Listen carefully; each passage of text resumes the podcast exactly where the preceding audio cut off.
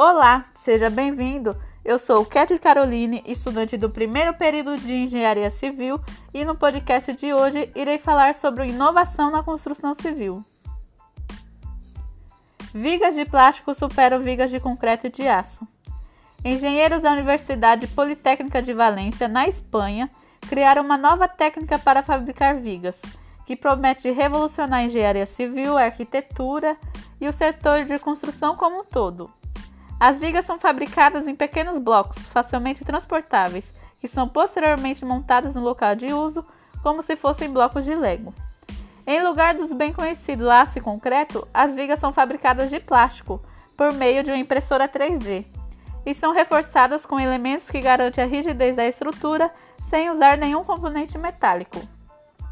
As vantagens da técnica, segundo seus idealizadores, são várias. As vigas pesam até 80% menos que as vigas de concreto, o que significa que não são necessários guindastes ou caminhões pesados para transportá-las e instalá-las.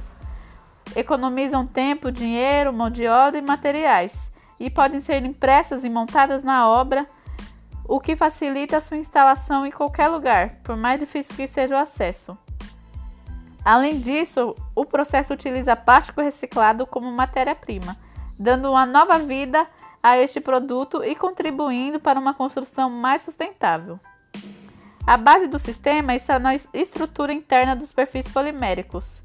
É uma estrutura alveolar que permite diminuir a quantidade de plástico utilizado e, portanto, seu peso, mantendo a rigidez da estrutura.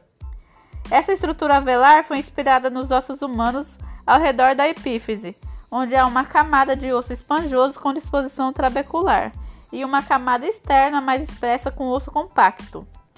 Com tudo que eu falei, as vigas de plástico são revolucionárias para a construção, pois é um sistema natural muito inteligente e sua reprodução nessas vigas tira proveito dele, com um baixo peso estrutural e capacidade mecânica muito elevada. Espero que tenham gostado da matéria de hoje e não se esqueça de salvar o meu e-book. Espero vocês nos próximos podcasts. Obrigado pela atenção.